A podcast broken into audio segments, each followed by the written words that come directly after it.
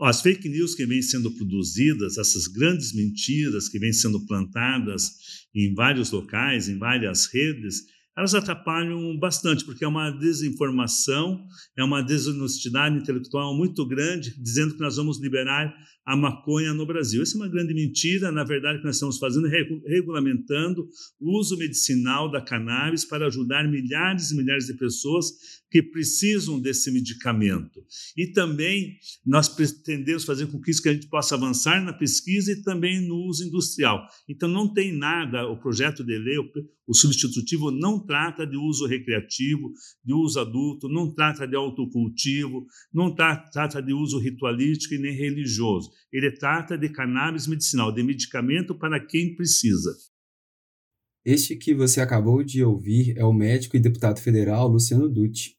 Ele comentou a respeito do projeto de lei 399/2015, que trata da regulamentação e autorização do cultivo da cannabis no Brasil para fins industriais, de pesquisa e medicinais, e inclusive para animais de estimação. O PL foi votado e aprovado no mês passado pelo Poder Legislativo. Além do Luciano, o fone de ouvido conversou também com a médica e coordenadora da Academia Americana de Medicina Canabinoide, Carolina Nossetti, com o cofundador da Associação Brasileira de Apoio Cannabis Esperança, Luciano Lima, com o professor universitário Norberto Fischer, pai de uma criança em tratamento com essa substância, e também com a psicóloga Rosana Lara. Juntos, eles trarão depoimentos de luta, conscientização e explicações a respeito da utilização da cannabis, sobretudo para a saúde. Eu sou o Thiago Rodrigues e hoje vamos falar sobre cannabis medicinal, também conhecida como maconha, direto no seu fone de ouvido. Mas, antes de começar, apenas um breve recado. Se você quer aprender a comprar de maneira melhor e mais tranquila sem cair em golpes, acesse o site www.saibacomprar.com.br e tenha acesso a dicas de tecnologia, marketing digital e muito mais.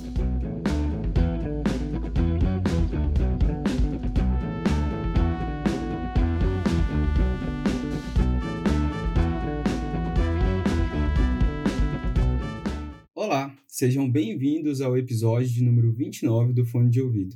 Como foi dito na abertura, o tema do episódio de hoje é o PL 399-2015, que foi aprovado em 8 de junho pela Comissão Especial dos Deputados depois de uma votação acirrada. Agora, o texto deverá ir para o Senado caso seja aprovado, ficará à disposição do presidente da República para vetar ou sancionar. Vale destacar que no Brasil, o uso da cannabis para fins medicinais e de pesquisa já é previsto na lei de drogas do país desde 2006. Além de já ser possível né, encontrar nas farmácias, mesmo assim por um preço exorbitante, remédios com derivados da cannabis desde 2017.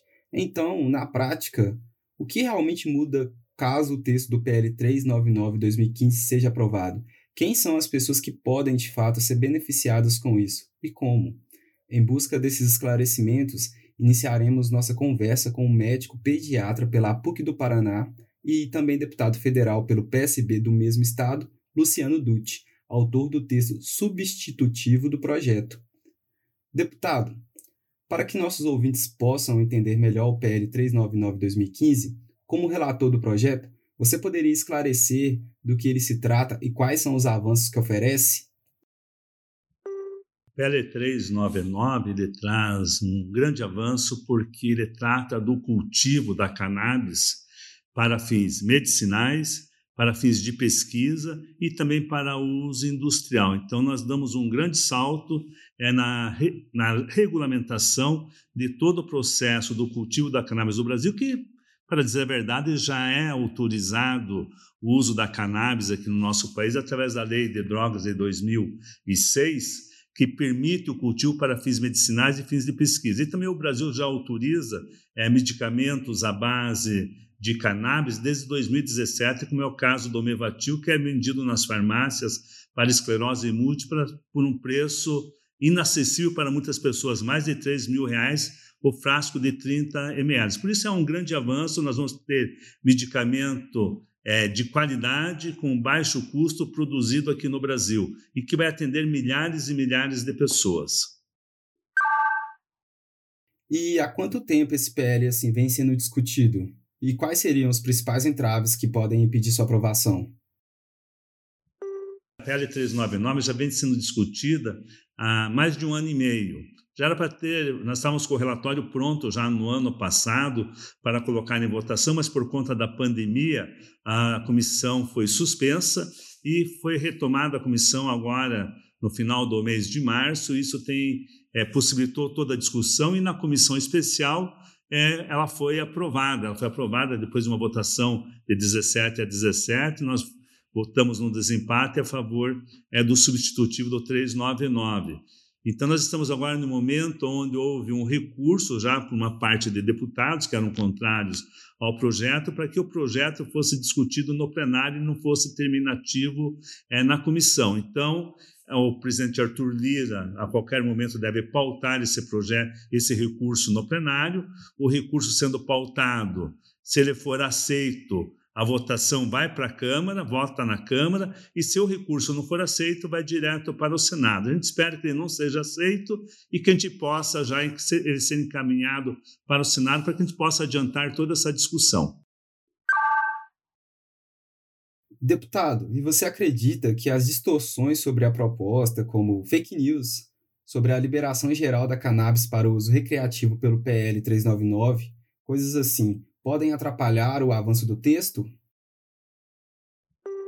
As fake news que vêm sendo produzidas, essas grandes mentiras que vêm sendo plantadas em vários locais, em várias redes, elas atrapalham bastante, porque é uma desinformação, é uma desonestidade intelectual muito grande, dizendo que nós vamos liberar a maconha no Brasil. Isso é uma grande mentira. Na verdade, o que nós estamos fazendo é regulamentando o uso medicinal da cannabis para ajudar milhares e milhares de pessoas que precisam desse medicamento.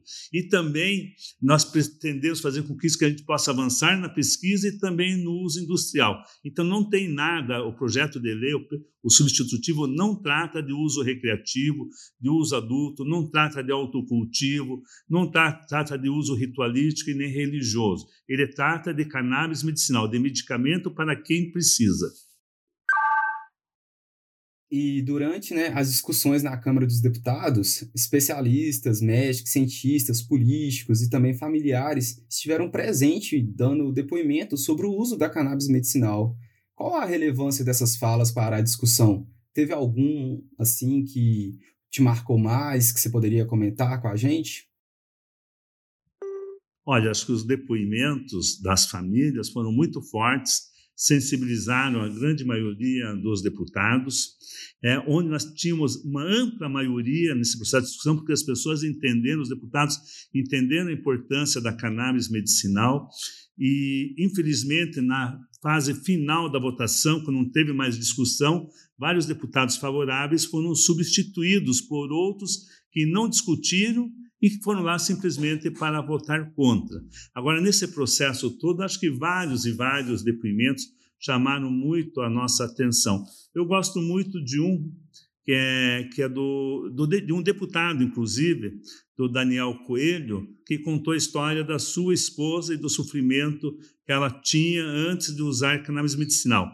Mas tem outras histórias bonitas é, de crianças com crises convulsivas é, de forma é, assim, 30, 40 crises convulsivas em um dia e que deixaram de ter crises convulsivas com o uso da cannabis, como também relatos de pessoas com Alzheimer que mudaram totalmente o seu humor após o uso é, da cannabis medicinal, pessoas com esclerose múltipla, dores crônicas. Então, são é, vários e vários depoimentos que fizeram e que, e que mostram de forma clara os benefícios que a cannabis medicinal traz para as pessoas. Deputado, e além da cannabis medicinal, né, há também no texto do PL a intenção de utilizar o cânhamo na área industrial. E o que de fato seria o cânhamo e onde ele poderia ser aproveitado por aqui? Nesse projeto nosso também nós tratamos é, do cânhamo para uso industrial. o cânhamo nós estamos tratando de plantas de cannabis, plantas de cannabis com teor de menos 0,3 de THC. Então, é plantas não psicoativas, que não têm nem efeito psicoativo. E o cânimo vem sendo já, já usado é, no mundo todo, e vários países estão plantando com a finalidade industrial, por exemplo, na, na questão da, da indústria da celulose. Em vez de você plantar eucaliptos, pinos, que demoram de 6 a 10, 12 anos para você poder colher para produzir papel, né, o cânimo, com seis meses, você já está colhendo e já está produzindo papel e, de muito, e com muito mais é, qualidade. Então, os ciclos com o cânhamo são muito mais rápidos. Nós temos a indústria têxtil, por exemplo, nós temos é, já é, o uso da fibra do cânhamo, ela é muito melhor que a fibra do algodão. Nós temos a Leves, Adidas, várias indústrias internacionais aí que já usam fibra de cânhamo para a sua produção têxtil. Nós temos a indústria de cosméticos, por exemplo, a L'Oréal, a Garnier, a Neutrogena, a Avon, enfim, várias produtos já fora do Brasil, produtos com a base do cânhamo, trazendo o CBD é, como um produto complementar é, nessa indústria de cosméticos. Então nós temos várias utilidades possíveis na questão na questão do, do cânimo, que com certeza poderia colocar o Brasil lá na frente em todas as discussões e podendo disputar o mercado, principalmente com a China e com os Estados Unidos, que estão bem, é, bem na frente. Então, assim, acho que a importância do cânhamo em termos de economia seria muito importante também se ela foi agregada nesse sentido no projeto. Caso o PL passe pelo Senado, você acredita que o atual presidente do Brasil poderá aprovar o projeto, sendo que o mesmo já declarou que irá barrar a proposta? O projeto de lei, ele então, ele, ele aprovado na Câmara, ele vai para o Senado, aprovado no Senado, vai para a sanção do presidente. O presidente vetando integralmente ou parte dele, o projeto volta é, para o Congresso Nacional, aonde nós vamos tentar daí derrubar os vetos é, que o presidente é, tenha colocado. E nós temos convicção de que se a, gente, se a gente conseguir aprovar bem o projeto na Câmara, aprovando bem o projeto no Senado, a gente consegue também é, derrubar esses vetos, porque é, é, é de interesse de milhares e milhares e milhares de pacientes ter um medicamento nacional, baixo custo e que ajude nessas patologias onde ele tem eficácia comprovada. A cannabis, né, também conhecida como maconha, ela carrega historicamente um preconceito a respeito do seu uso, tanto por questões religiosas, culturais, regionais ou até de poder, né? E você, deputado, você acredita que esse preconceito ele pode contribuir para que o PL 399 seja barrado, que não tenha, por exemplo, apoio da população? Acho que todo mundo que leu o projeto, todo mundo que leu o projeto, entendeu o projeto, sabe que esse projeto trata de cannabis medicinal, de um medicamento à base de cannabis com resultados é, já comprovados. E eu tenho convicção que, tirando as fake news que existem por aí, o pessoal que é, é, distorce a, é, a, discussão toda, distorce o PL, né, tenho certeza que a população brasileira quer tem apoiado este projeto. Tanto é que já vimos várias pesquisas com mais de 70% de aprovação para o uso medicinal da cannabis. Obrigado, deputado Luciano Dutti. Agradecemos pelas explicações.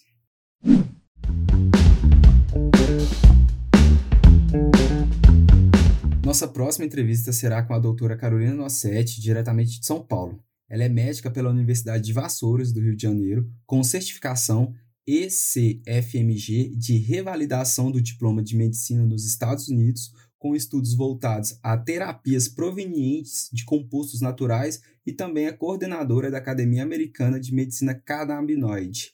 Além disso, por diversas vezes, esteve no Congresso Nacional debatendo o uso medicinal da cannabis com os deputados. Carolina, há pouco conversei com o deputado Leonardo Dutti, relator do PL 399-2015 a respeito da cannabis medicinal. Como médica e coordenadora internacional da Academia de Medicina Cannabinoide, qual a sua opinião sobre esse projeto?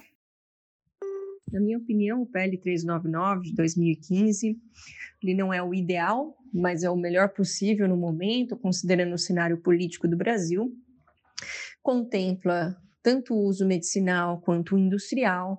No uso medicinal, seria possível o acesso para tratamento humano e veterinário. E no uso industrial, são mais de 25 mil produtos possíveis quando a cannabis é considerada como uma commodity. No uso medicinal, algumas regras específicas é, quando a gente está tratando de cepas ricas em THC, um pouco mais de segurança nesse caso. É, e quem poderia produzir seriam as empresas, associações de pacientes, centros de pesquisa e farmácias vivas do SUS. E com a aprovação deste PL, quem são as pessoas que poderiam se beneficiar no primeiro momento? Com a aprovação do PL, quem se beneficiaria mais no primeiro momento são os pacientes diagnosticados com condições ou doenças onde há robustez em termos de artigos científicos mostrando o potencial terapêutico, e em outras condições onde a gente não tenha tanta robustez, mas tem indicativos do potencial terapêutico da cannabis. Esses são pacientes com epilepsia, pacientes com dor crônica, doença de Alzheimer, doença de Parkinson, autismo, fibromialgia, ansiedade, entre outras. E você poderia nos explicar qual é a diferença entre o uso medicinal e recreativo de cannabis?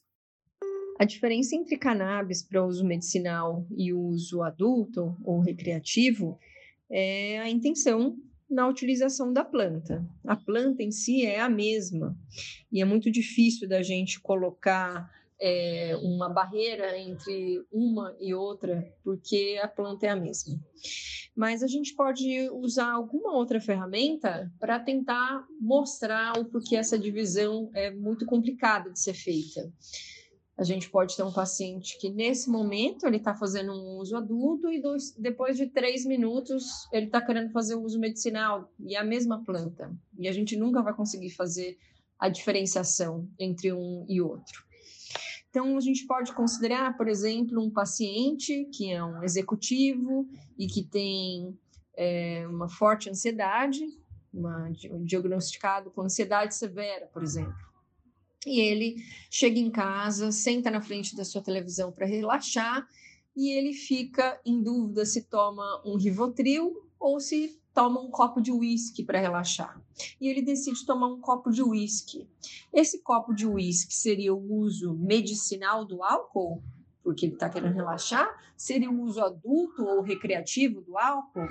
A gente vai, nunca vai saber, porque ele pode está usando aquilo ali tanto para um uso terapêutico do álcool quanto para um uso adulto, onde ele está é, buscando uma, um bem-estar que vai além dos seus potenciais terapêuticos naquele momento. Então é muito difícil diferenciar é, entre o uso medicinal e o uso recreativo, haja visto que a planta é a mesma. E Carolina, até o momento, quais as doenças obtiveram comprovação científica de melhora após o uso da cannabis? E há outras com estudo em andamento? No Brasil, é somente um produto sendo vendido na farmácia como medicamento, e a indicação específica desse medicamento para espasticidade, que é um tipo de rigidez muscular da esclerose múltipla. Mas a gente tem robustez em artigos científicos no uso na dor e também na epilepsia, além da espasticidade. Mas a gente já tem é, ou estudos ou base científica mostrando o potencial terapêutico ou indicando o potencial terapêutico em outras condições ou doenças, como o autismo, doença de Alzheimer, doença de Parkinson, pacientes usando quimioterápicos, pacientes com dependência química, ansiedade, insônia, psoríase, doença de Crohn, retocolite ulcerativa, entre outras. Em nosso país, né, já existem medicamentos à base de CBD e THC sendo vendidos de forma legal em farmácia, certo? E você poderia dizer para que tipo de tratamento servem esses medicamentos e ainda o que são e quais são as diferenças entre essas moléculas CBD e THC? Hoje no Brasil, há dois produtos derivados de cannabis sendo vendidos legalmente nas farmácias. Um registrado como medicamento, que tem tanto CBD quanto THC na sua composição, e a indicação é para espasticidade da esclerose múltipla, que é um tipo de rigidez muscular. O outro é um produto derivado de cannabis que não tem uma indicação específica, porque foi registrado por meio da RDC 327 de 2019, onde não há um estudo científico específico. Então, fica sobre a determinação do médico, né, em discussão com o paciente sobre esse tipo de uso. Então, não é registrado como medicamento, ele é registrado como um produto derivado de cannabis, não existindo assim uma indicação específica. O CBD e o THC são as moléculas mais estudadas da planta cannabis e compartilham da mesma fórmula molecular, porém seu arranjo atômico é um pouco diferente. E a gente também vê algumas diferenças da forma com que essas moléculas se conectam ao receptor. O THC pode ativar parcialmente os receptores CB1 e CB2, que são os receptores mais conhecidos do sistema endocannabinoide, enquanto o CBD ele não tem a capacidade de ativação desses receptores. Então ele atua modulando esses receptores é, diferente do THC, que tem as, essa ação de ativação parcial. Com relação aos efeitos do CBD e o THC, é mais notável a relação da psicoatividade de cada um deles. Tanto o CBD quanto o THC são psicoativos. A diferença é a euforia possível com o uso do THC são os efeitos colaterais. O efeito mais observado no, óleo, no uso do óleo rico em CBD é a sonolência e a alteração da consistência das fezes. E no caso dos óleos ricos em THC, pode-se observar boca seca, sonolência, olhos vermelhos e desafios de memória de curto prazo. Doutora, é, por gentileza, você poderia explicar para a gente do que se trata o sistema endocannabinoide? O endocannabinoide é um sistema chave fechadura que visa a promoção da homeostase, que é o equilíbrio do corpo. Se a gente é, fizer uma analogia e considerar o nosso corpo como uma banda, então, por exemplo, o violino é o sistema imune, o, a bateria é o sistema neurológico. É, essa banda tem um maestro, e o maestro dessa banda é o sistema endocannabinoide, que modula os outros sistemas, que fala para o sistema imunológico trabalhar mais ou trabalhar menos, dependendo da situação. Então, é um sistema que não só visa o equilíbrio do corpo, mas também faz a comunicação entre células. E atualmente, quais são as regras para que os pacientes tenham acesso à maconha medicinal no Brasil? Atualmente no Brasil, há diferentes formas de acesso e cada uma tem a sua regra. Com relação a medicamentos que são vendidos na farmácia, é necessário uma receita amarela, porque o único medicamento vendido na farmácia é rico em THC também, não só em CBD e isso demanda uma receita amarela para que essa aquisição aconteça. Outra forma de acesso é por meio da RDC 327 de 2019, que regulamenta a venda de produtos derivados de cannabis nas farmácias. Temos apenas um produto nessa categoria hoje disponível no Brasil e não há uma indicação específica, porque não passou pelas fases de estudos clínicos necessários para chamar esse produto de medicamento. Então, apesar de estar sendo vendido na farmácia, não existe uma indicação específica. É, para obtenção desse produto, a regra é uma prescrição azul, forma de acesso é por meio da RDC 335 de 2020, que regulamenta a importação individualizada de produtos derivados de cannabis. E para essa importação é necessária uma receita branca e uma autorização de importação da Anvisa. Uma outra forma de acesso é por meio das associações de pacientes, sendo hoje duas associações com uma proteção legal para funcionamento. Uma no Rio de Janeiro, a PEP, e uma na Paraíba, a Abrace, que podem produzir é, com essa medida judicial para os seus pacientes. E uma última forma de acesso é por meio de habeas corpus. E aí é necessário que, que o paciente é, vá contra a lei e depois busque uma medida legal para se proteger contra essa quebra da lei. É, e existem diferentes argumentações legais na Constituição para isso, como o direito à saúde e o bem-estar, por exemplo. Qual seria, assim, sua opinião sobre a intenção do PL de também regular o uso do cânhamo na área industrial? O texto do PL 399, além do uso terapêutico, também inclui o uso industrial da cannabis por meio do cultivo do cânhamo. O cânhamo é uma definição técnica. No Brasil, qualquer planta com até 0,2% de THC é considerada cânhamo, e isso acontece também em alguns países da Europa. No caso dos Estados Unidos, o número é 0,3. E lá, os, a cannabis é, na forma industrial é contemplada por uma lei federal que é o Farm Bill, que permite a cannabis ser vendida como commodity em todo o território nacional dos Estados Unidos.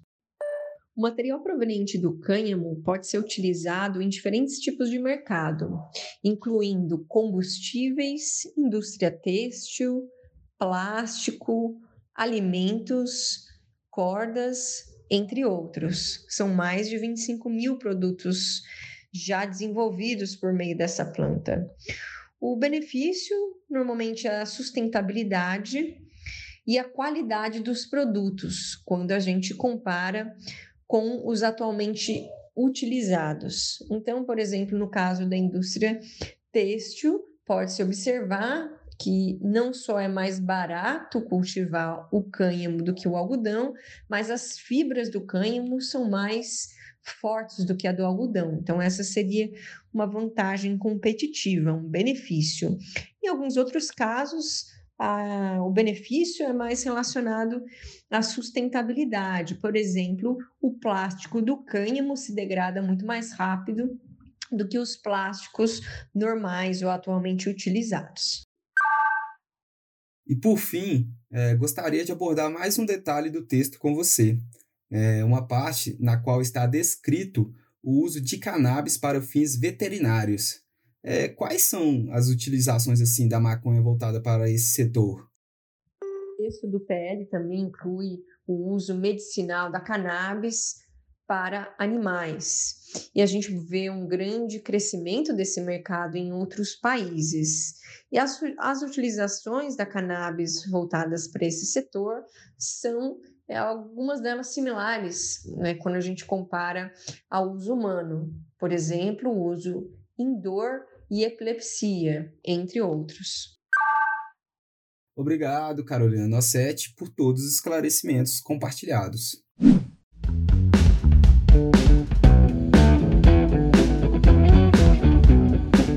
Como a doutora Carolina citou anteriormente, no Brasil existem apenas duas associações com permissão para plantio de cannabis medicinal que trabalham para ajudar famílias a terem acesso ao tratamento. E para entendermos melhor como isso ocorre, vamos conversar com o Luciano Lima, que é o cofundador e gerente da Associação Brasileira de Apoio Cannabis Esperança, a Abrace, e também morador de João Pessoa, na Paraíba. Luciano, é, conta pra gente como foi que a Abrace começou e qual é a missão da associação. A Abrace começou em 2012 é, com Cassiano fazendo óleo em sua própria casa e depois cultivando a planta ilegalmente, também na sua mesma residência. Daí então, em 2014, né, nós nos entregamos à justiça com 151 pacientes e foi concedido em 2014 uma liminar que autorizava que a Brace funcionava, funcionasse e hoje né, temos cerca de 22 mil pacientes pelo Brasil e salvar vidas é nossa maior missão ainda. E onde fica localizada a sede de vocês? Qual o tamanho da estrutura assim e a tecnologia de cultivo que vocês dispõem? A Abrace hoje está localizada aqui na Paraíba, na cidade de Campina Grande e na capital de João Pessoa, sendo que em João Pessoa ficou o laboratório e a sede, onde recepcionamos as pessoas para tratamentos, né, com toda a estrutura de, de call center, de atendimento. E em Campina Grande também com um pequeno dispensário e com os dois maiores cultivos do Brasil, né, da América Latina, de cannabis medicinal. E como funciona para que um cidadão que necessite do óleo da planta cannabis possa ter acesso a ele? A Abraça atualmente hoje tem cerca de 22 mil pacientes que fazem uso do extrato de cannabis e a família ou cidadão que necessita do extrato ou do óleo, assim como chamamos, né, só mediante receita e laudo médico. Estando com esses dois documentos em mãos, é, o cidadão ou o paciente acessa o site da Abrace, o www.abraceesperança.org.br e dá início a todo o trâmite de cadastro pelo próprio site. E Luciano, sem essas iniciativas como a Abrace, o que uma pessoa que precisa do acesso à maconha medicinal deveria fazer no Brasil? Sem instituições como a Abrace, é, creio que o cidadão para que tivesse acesso, algum tempo atrás, teria que entrar com pedido de importação. Esse trâmite aí demoraria cerca de três meses, então uma criança com epilepsia não poderia esperar tanto. Hoje os medicamentos já existem na farmácia há, cerca de dois anos, só que os valores desses medicamentos são altos, né? chegando em torno aí, em média, até de 3 mil reais. Então, o acesso ainda continua sendo muito restrito. Então, se não existisse uma associação como a Abrace, com baixo custo, é, hoje essas pessoas teriam que recorrer ao que tem na farmácia. E além de facilitar né, o acesso das pessoas ao extrato do óleo da planta, o que mais a associação realiza como trabalho voltado a cannabis? Além de fornecer os extratos, os produtos, né, a Abraço também tem um, um, trabalho voltado tanto para a parte social, que é a parte de pessoas que não têm condição e, dependendo da situação, é, ficam isentas da medicação. É, também a parte médica, que é uma parte que é, tem um pouco de entendimento sobre o medicamento à base de, de, de cannabis e a assessoria jurídica que se faz necessária porque a planta aqui ainda no Brasil pelas leis ainda é proibida. Então, a Abrace tem sim é, mantém essas orientações, como eu falei anteriormente, em todo o site tem todas as informações, patologias, dosagens, médicos por todo o Brasil, principalmente médicos prescritores. Diversas vezes falamos sobre o PL 399 neste episódio, né? Como gerente de uma associação como a Abrace, qual a sua opinião sobre esse projeto? A minha opinião sobre a PL, creio que falta alguns ajustes ainda, principalmente para parte das associações, por conta dos custos que são altíssimos. Então, a associação que pretende abrir, mesmo com a PL, mesmo com a regulamentação em mãos, ainda é muito oneroso. Então, essa é a opinião minha né, diante da PL e nada mais ela continua perfeitamente é, indo no caminho correto, ressalvando, é, ressaltando mais uma vez que olhar mais um pouco para as associações que fazem um trabalho que era para o Estado estar fazendo. Então, o Estado também tem que ajudar a outras associações a surgirem é, para que desafoguem é, essas, essas doenças crônicas, que são mais de 50 milhões não tratadas por medicamentos farmacêuticos convencionais e sendo tratado por cannabis. Luciano, estamos chegando aqui ao final da nossa conversa e por acaso você teria alguma coisa que não foi questionada, mas que gostaria de pontuar?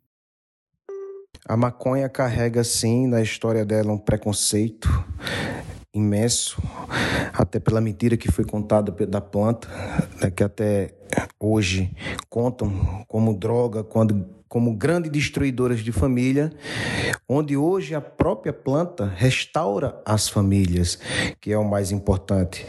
O preconceito sempre teve, até porque quando foi proibida no Brasil, não só a maconha, mas a capoeira e outras é, é, é, formas religiosas, candomblé, alguma coisa que levasse a, a, a, aos negros no templo, era proibido. Então, teve uma mentira. Hoje a cannabis foi retirada da OMS, Organização Mundial de Saúde, e comprovada que sim, né, tem uma eficácia imensa para uso medicinal e que sim, a ciência tem que aproveitar justamente essa eficácia da planta para que possamos evoluir e para que possamos atender muito mais outras pessoas que necessitam de tratamento. É, encerrando aqui, tendo meu ponto de vista como pai, né, meu filho faz uso, é, tratamento, meu filho é epilético e foi o que salvou a vida do meu filho e foi o que me levou a estar tá hoje nessa vida, correndo para que outros, como meu filho, é, não se prejudiquem tanto, que só foram vários tratamentos, né, até acometido de cirurgia, ele foi, onde hoje crianças que eu encontrei com a mesma patologia dele, né, não está tão tão prejudicado como meu filho, mas hoje já está na escola e numa evolução né, bastante prazerosa de se ver. E que as pessoas que comentam sobre a maconha, procurem ler a PL, procurem dar atenção e ver que o que o governo fala, essa mentira, essa narrativa de que a planta destrói famílias, isso não, não convence mais. A prova está aí, a ciência está comprovando e creio que virão mais associações, virão mais famílias é, que terão acesso ao tratamento, e é isso que o governo tem que apoiar, é, para que outras associa associações nasçam, para que outras famílias sejam atendidas e tenham o mesmo direito que eu tive de tratar o meu filho e de dar uma qualidade de vida melhor para minha família. Obrigado, Luciano. Parabéns para você e para todos os colaboradores da Abraço pelo trabalho.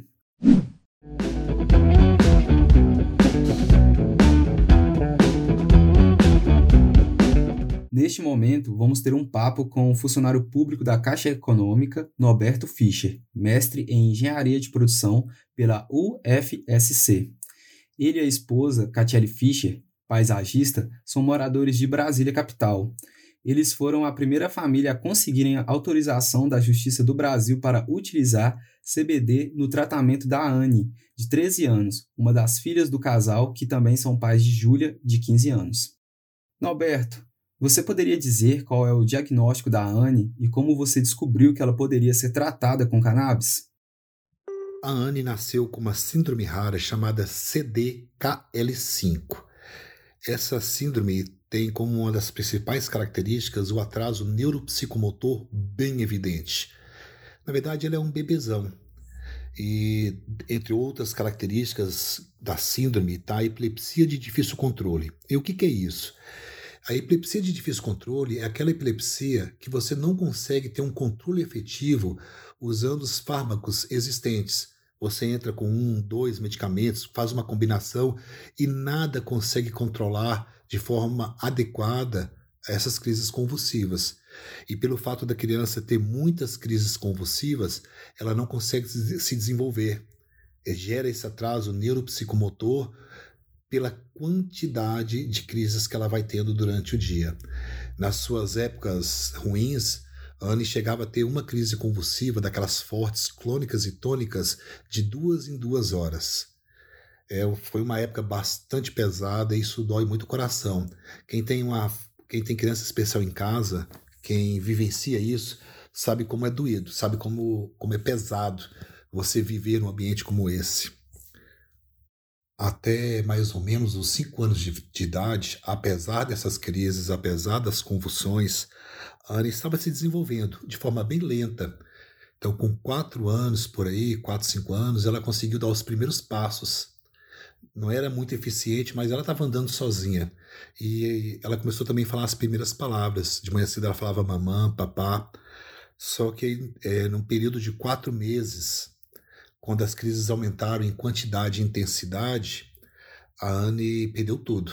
Ela virou um, um podíamos dizer assim, uma bonequinha de pano deitada na cama. Ela não se mexia, ela não falava mais, ela não conseguia mais nem se alimentar. Então, assim, foi um período bastante pesado. E no desespero, a gente não. Tudo que a gente fazia, nada dava efeito.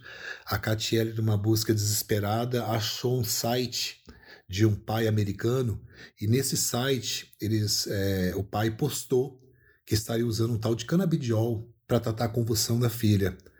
E, para nossa surpresa, quando a gente foi lá, que canabidiol era esse, que estava dando efeito para a filha dele, que tinha a mesma síndrome que a Anne, a gente teve um choque. Esse canabidiol era derivado da cannabis. E aí vem aquele preconceito, né? Tudo aquilo que a gente viveu a vida inteira, que a gente aprendeu na escola, é, na família, que cannabis, maconha, é do mal, que a gente não deve nem chegar perto. E de repente tem um pai americano falando que estava usando canabidiol para tratar a filha e estava dando resultado. Foi bastante impactante. E aí nós entramos em contato com os americanos e resolvemos trazer de forma ilegal mesmo, porque era proibido no Brasil. E nós começamos a usar esse medicamento com a Anne e para felicidade nossa e para nossa surpresa também, com nove semanas de uso, a Anne teve a sua primeira semana de vida sem nenhuma crise convulsiva.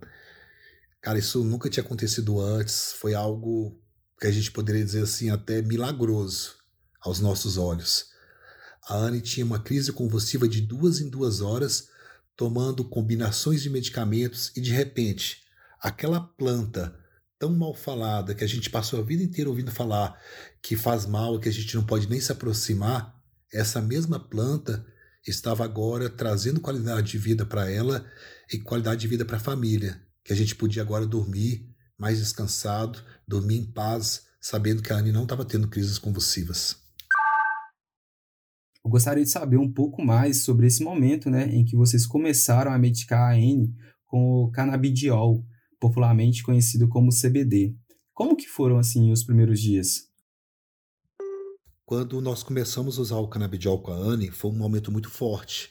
Cara, eu jamais vou me esquecer. Tava eu, eu e a Katia ali na cozinha, a gente preparou o óleo que a gente coloca na boquinha dela e a gente só se olhava e não falava nada. Era a gente se olhava preparando aquele óleo e chorava. A gente caminhou até a sala, a gente tem um colchão no chão da sala onde a Anne fica deitada. Eu me lembro de ter ajoelhado do lado esquerdo, a Catiele se ajoelhou do lado direito. Aí a gente abriu a boquinha dela e espremeu aquela seringuinha com aquele óleo, sei lá, um centímetro de óleo, nem isso. É, na boquinha dela e a gente começou a chorar, porque era a nossa última esperança. Uh, nós tínhamos tentado de tudo e nada estava controlando. Então, assim, aquele momento foi um momento muito forte e muito marcante. E o tempo foi passando, começaram a passar é, as semanas, né? Uma semana, duas, e a gente percebeu que estava diferente, que ela estava melhorando. Ela começou a olhar a gente nos olhos mas a gente não tinha certeza absoluta. Será que não era uma coincidência? Porque a Anne tinha momentos que ela melhorava e momentos que ela piorava. De repente era só um momento normal de melhora. Só que quando deu nove semanas, aí a gente não teve mais dúvida, porque na nona semana ela ficou a semana inteira sem ter uma única crise convulsiva. Cara, assim, é um, foi um momento muito marcante. E desse período teve uma noite um dia que teve uma noite, que foi um momento muito bacana, porque eu e a Catiele a gente levantava a noite inteira para acudir a Anne, porque assim, a Anne tinha crise de duas em duas horas, e não importava se é dia, noite, então a gente fazia rodízio. É, uma crise eu ia, depois outra crise a Catiele, então a gente passava o dia e noite cuidando da Anne, a noite inteira, de madrugada, sempre. E aí um dia a gente acordou, eu olhei para Catiele, Catiele olhou para mim, a Catiele perguntou assim, Fischer, você levantou alguma vez para acudir a Anne? Eu parei para pensar, falei, não. E ela também não. E aí a gente se deu conta que na primeira noite, primeira vez que a gente teve uma noite inteira, que a gente dormiu sem que a Anne tivesse crise convulsiva. Cara, aquele momento foi de arrepiar, foi um, assim, um momento de muita felicidade, que foi aumentando né, com os passados dos dias. Na sequência, a Anne nos olhou nos olhos, nos olhos, ela não fazia isso, ela não olhava a gente nos olhos. E de repente ela começou a olhar a gente nos olhos. Também foi um outro momento muito marcante. Talvez para quem não tem filho especial pode parecer uma bobagem, né? Seu filho te olhar nos olhos. Mas para quem tem uma criança especial, esse olhar nos olhos por um, dois, três segundos, cara, isso isso bate forte. Isso assim arrepia da vontade de chorar. É muito marcante esse, esses acontecimentos. Então, assim, foram pequenos detalhes que foram acontecendo, né? O fato de a gente dormir a noite inteira, a Anne nos, nos olhar nos olhos, de repente a Anne estava sorrindo. Cara, a gente não, não, sabe, não via a Anne sorrir. E de repente ela olhava para a gente e sorria. Então, assim, foi uma transformação muito grande nas nossas vidas nessas nove semanas. E aí, quando fechou a nona semana, a gente tinha certeza absoluta que era mesmo, de fato, o canabidiol que estava fazendo efeito e a nossa vida, a partir dali, nunca mais seria igual. Foram seis anos de luta, seis anos de busca e depois de seis anos tentando tudo que existia disponível de regular e oficial no Brasil, nada tinha dado resultado. Você descobrir na cannabis algo que faria, traria sua filha de volta antes do canabidiol, a gente tinha um sentimento que a vida da Anne estava escorrendo entre nossos dedos. A gente tentava segurar e a gente sentia que a gente estava perdendo, que a gente ia perder a Anne qualquer dia. A qualquer momento, ela teria uma convulsão mais forte, que ia pegar, de repente, dar uma parada cardiovascular e a gente ia perder nossa filhota. E de repente, agora não. Agora a gente estava com ela presente, ela estava com ela é, curtindo as coisas, interagindo com a gente, do jeito dela, claro, né? Porque ela tem uma síndrome, mas ela estava ali, estava com a gente e sem, as, e sem aquelas crises convulsivas.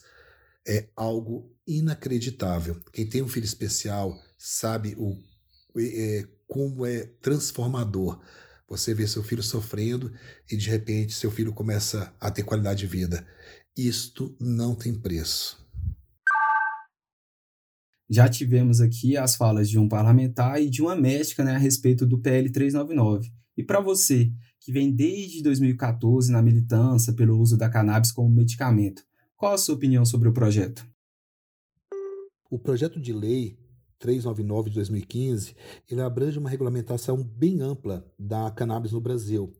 Ele aborda ali, os aspectos medicinais, aborda também aspectos industriais, mas a grande diferença e o que está causando grande dificuldade hoje é, no ambiente político está no aspecto que tem a ver com o plantio. Uh, existe uma resistência muito grande é, por causa da falta de informação. Uh, algumas pessoas contrárias, deputados senadores que são contrários ao projeto de lei, eles têm como argumento de que se autorizar o plantio no Brasil vai dar um boom do uso da droga. Isso não tem sentido. A pessoa que estuda um pouco, a pessoa que se aprofunda um pouco sobre o que está sendo dito, vai verificar que não existe uma relação direta de causa e efeito. O fato de você plantar é, algumas plantas, como por exemplo a, o cânhamo, o cânhamo ele não tem nada que possa causar o efeito psicoativo da droga. Ah, então, assim, esta argumentação de que se o governo autorizar o plantio da cannabis no Brasil, isso é, é perigoso, isso vai ser ruim para a sociedade, é, é sustentado sobre premissas falsas. Então basta a pessoa ler um pouco, estudar um pouco, que ela vai perceber que para o Brasil isso é fantástico. O Brasil pode virar, inclusive, exportador de cannabis e de canabidiol e de fibra e de, de outros derivados que possam vir da planta para o mundo inteiro. Nós temos é, um clima maravilhoso, a gente poderia estar é, muito mais avançado nesse assunto. O que, que eu poderia citar aqui de vantagens de você plantar no Brasil? Primeiro, você desenvolve tecnologia. Segundo, você aumenta a competitividade. Aumentando a competitividade, você vai conseguir preços mais baratos. Terceiro, você desenvolve pesquisa, porque o produto sendo é, produzido no Brasil, sendo tropicalizado, você consegue plantas muito mais focadas e direcionadas para a nossa realidade. Então, assim, a gente só tem a ganhar uma autorização do plantio no Brasil. E esta autorização está prevista dentro do PL 399. Norberto, e para os próximos anos, o que você espera que ocorra no Brasil em relação à cannabis medicinal? Quando a gente fala sobre o uso medicinal da cannabis, a gente com certeza vai se deparar com muito preconceito. Uh, e a única maneira que a gente tem de superar um preconceito, de derrubar um preconceito, é com informação de qualidade. E essa informação de qualidade não é só opinião, não. É informação baseada em estudos, em fatos, são coisas fundamentadas.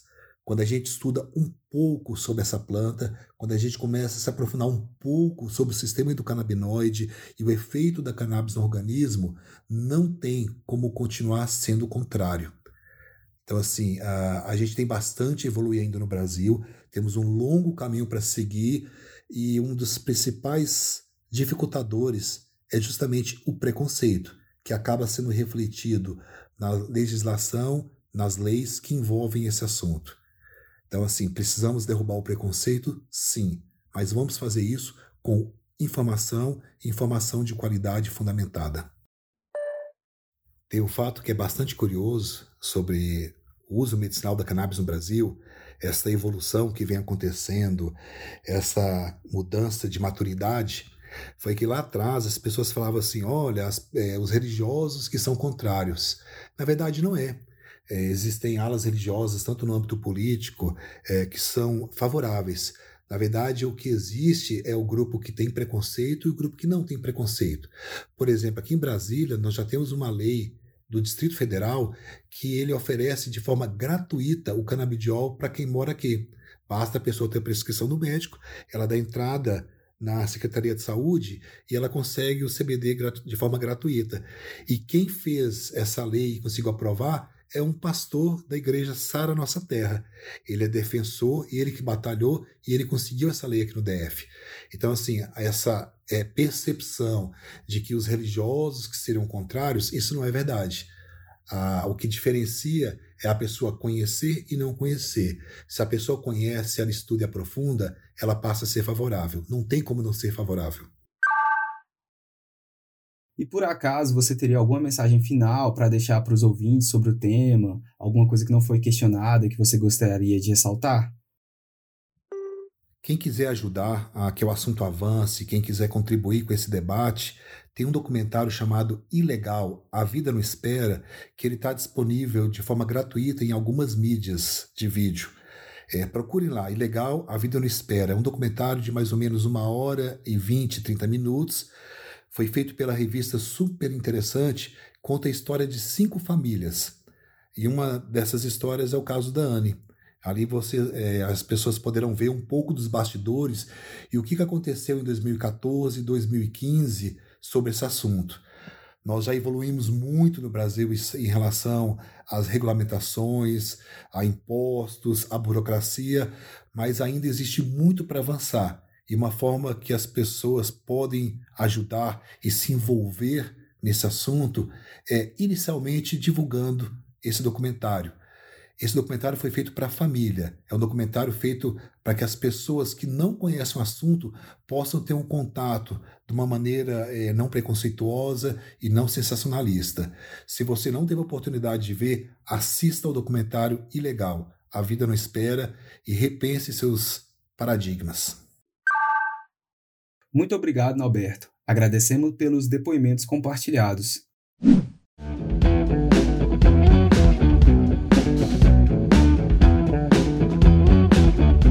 Agora iremos falar com a nossa última entrevistada, Rosana Lara, diretamente da cidade de Piracema, em Minas Gerais.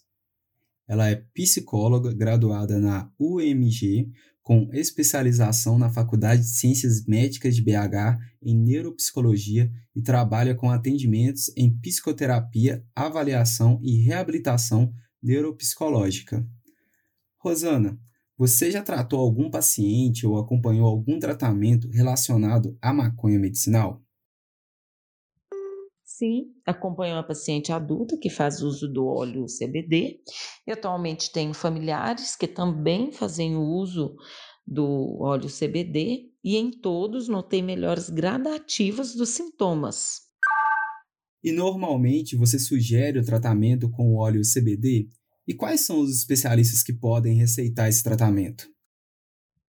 Não sou especialista ou atendo em algum setor exclusivo para quem faz uso do óleo CBD.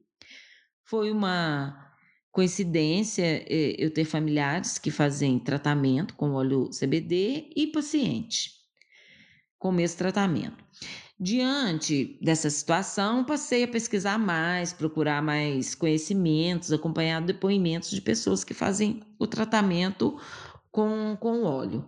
No âmbito da atividade que eu exerço, tanto da psicoterapia quanto, como da neuropsicologia, e através de evidências científicas, o tratamento com óleo CBD pode ser usado em diversas patologias, né? entre elas patologias mentais, doença do sistema nervoso, insônia, depressão, Alzheimer, Parkinson, esclerose múltipla, AVC, pesquisas tá, é, atuais e tal que mostram que efeitos positivos no quadro de epilepsias, tanto para crianças, adolescentes e idosos, principalmente aqueles que não respondem ao, tratamento convencional.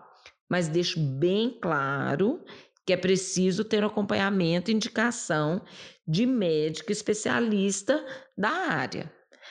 Por exemplo, é, neurologista, neurocirurgião, psiquiatras, que são os mais que eu acompanho, os pacientes que eu acompanho fazem tratamento com esses profissionais. Rosana, em algumas discussões na Câmara dos Deputados sobre o PL 399, muitos parlamentares alegam que utilizar cannabis em certa quantidade né, pode gerar algum tipo de esquizofrenia no ser humano ou outros males. Algum estudo que comprove efeitos colaterais desse tipo?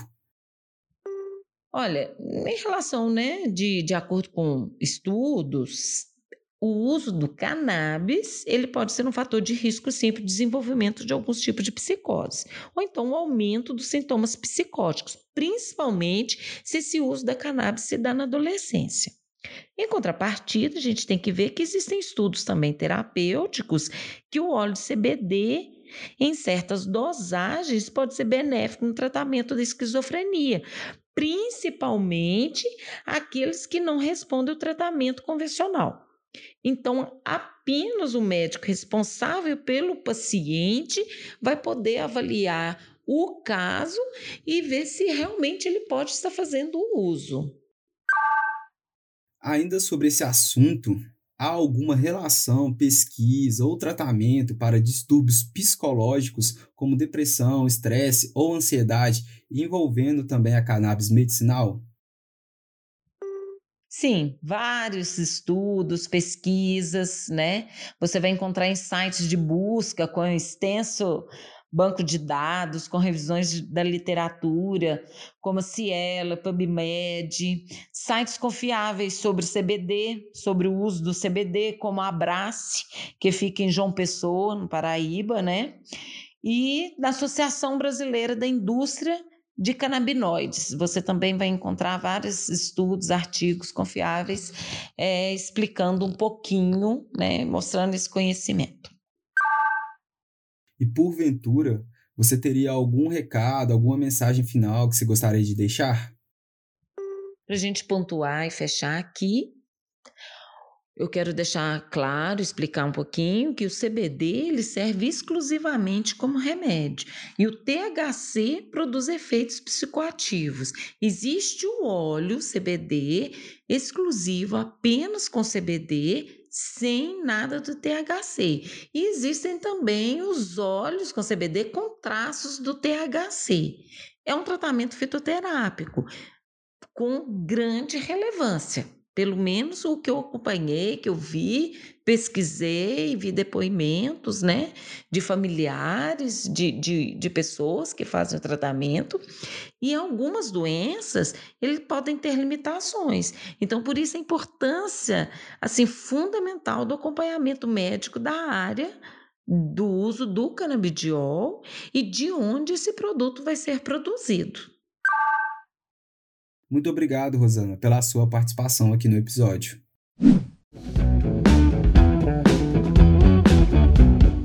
E antes de encerrar, eu gostaria de deixar aqui como dica para vocês o nosso último programa que abordou as dificuldades enfrentadas pelos profissionais da linha de frente na pandemia da Covid-19. Esse episódio já está disponível na sua plataforma de podcast favorita. Eu sou o Thiago Rodrigues e este episódio vai ficando por aqui. Se você tiver alguma crítica, elogio ou sugestão, é só chamar no nosso inbox pelas redes sociais da Contempo. Ah, e não se esqueça de nos seguir no arroba Revista Tempo no Instagram e Twitter e Revista Com Tempo no Facebook e LinkedIn para continuar se informando. Obrigado pela sua atenção e daqui 15 dias a gente volta com um tema fresquinho para você escutar direto no seu fone de ouvido. Esse podcast da revista Com Tempo foi produzido por Evelyn Mendes, Leonardo Melo e Thiago Rodrigues. Com edição de Augusto Marinheiro, roteiro de Thiago Rodrigues, coordenação de Carolina Vieira e sonorização de Augusto Marinheiro e Wagner Isidoro Júnior.